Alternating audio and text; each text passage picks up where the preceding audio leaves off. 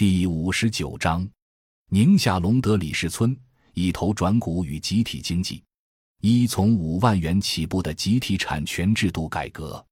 宁夏隆德县二零一八年被国家农业农村部和区农业农村厅确定为国家级和自治区级农村集体产权制度改革试点县，开展农村集体资产股份权能投改股改革试点工作，为发展壮大集体经济，整合各类扶持资金七千一百一十七万元，覆盖全县一百零二个村社区。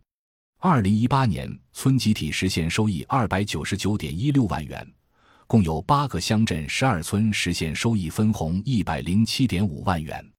李氏村位于隆德县凤岭乡西部，辖六个村民小组，户籍人口三百七十户一千二百一十四人，常住人口二百二十二户七百八十五人，其中建档立卡贫困人口一百一十一户三百九十一人，已脱贫一百零九户三百八十五人。两户六人为脱贫，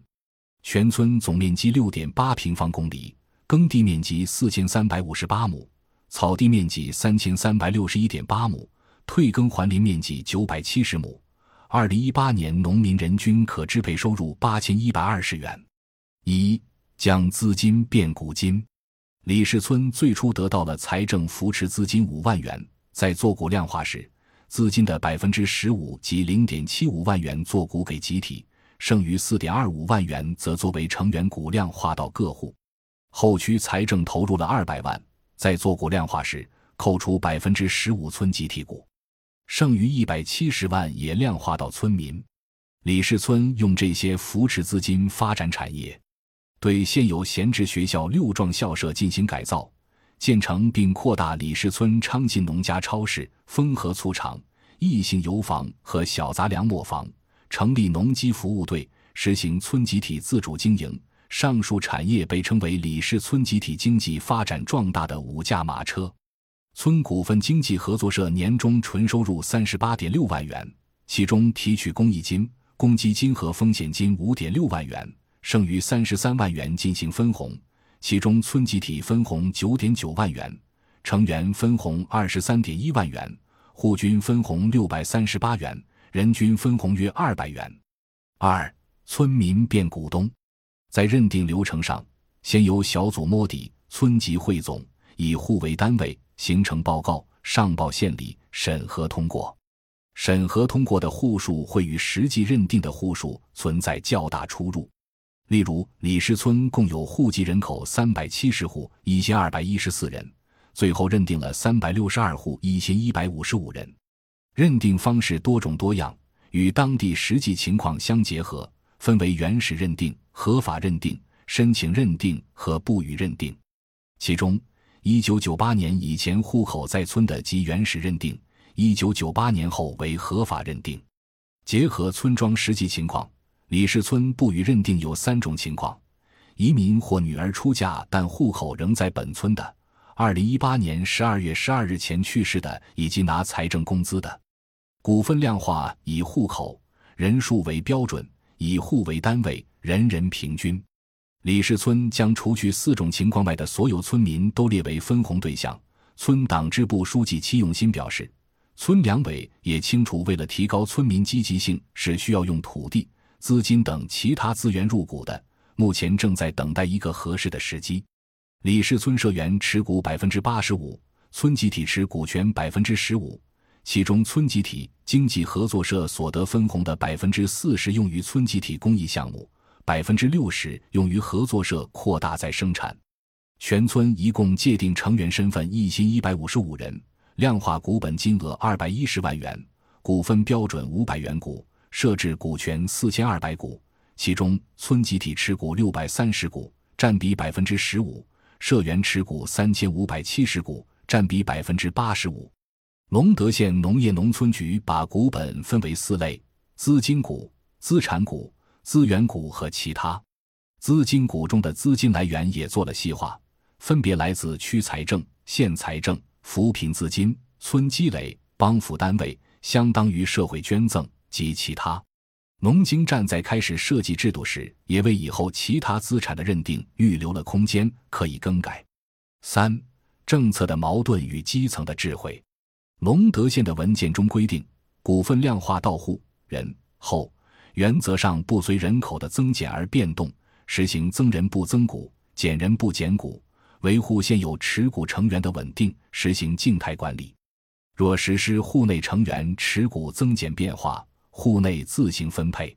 赋予农民对集体资产股份占有、收益有偿退出、持股成员的收益权。原则上可依法继承、内部转让，但不得退股提现。村集体土地成员权的认定，决定了村集体经济组织成员身份的认定，一直存在着政府法律政策的逻辑和乡土逻辑的争论。政府希望生不增、死不减，村民希望可以适时调整。股民身份一旦确认后，按国家规定生不增、死不减，长期稳定不变。李氏村灵活运用。采取三十年不变、五年一次小调整，以应对出生、死亡、迁出等一系列问题。股权变更程序较为复杂，数据管理也有一套严格的管理制度，与股民认定程序基本一致。四、股权划定的实际。据农经战筹站长介绍，目前基本不存在因股权划定而产生的矛盾问题。一方面，因为村干部在前期股权划定时就做了大量工作；另一方面，随着工作的持续推进，经过几次改进，最终成了我们今天所能看见的版本，充分的考虑了农村的现实情况。当然，筹站长也表示，工作没有一次就能做好的。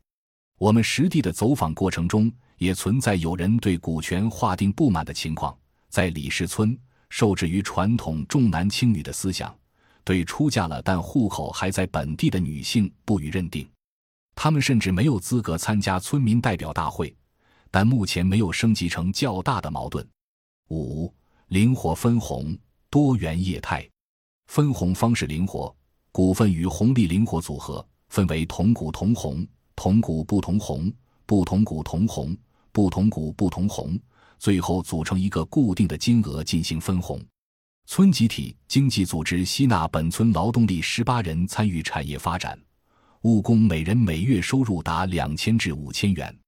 李氏村在集体经济组织建设股权设计上是多元的，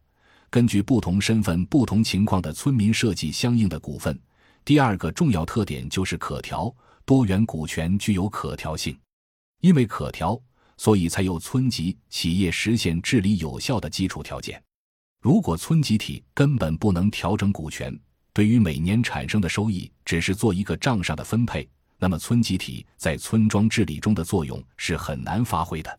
李氏村多元股权形成的集体经济所发展出来的就是一个多元业态，重养产家销结合发展，多措并举，这样才有产业兴旺。六多重创新保障村民，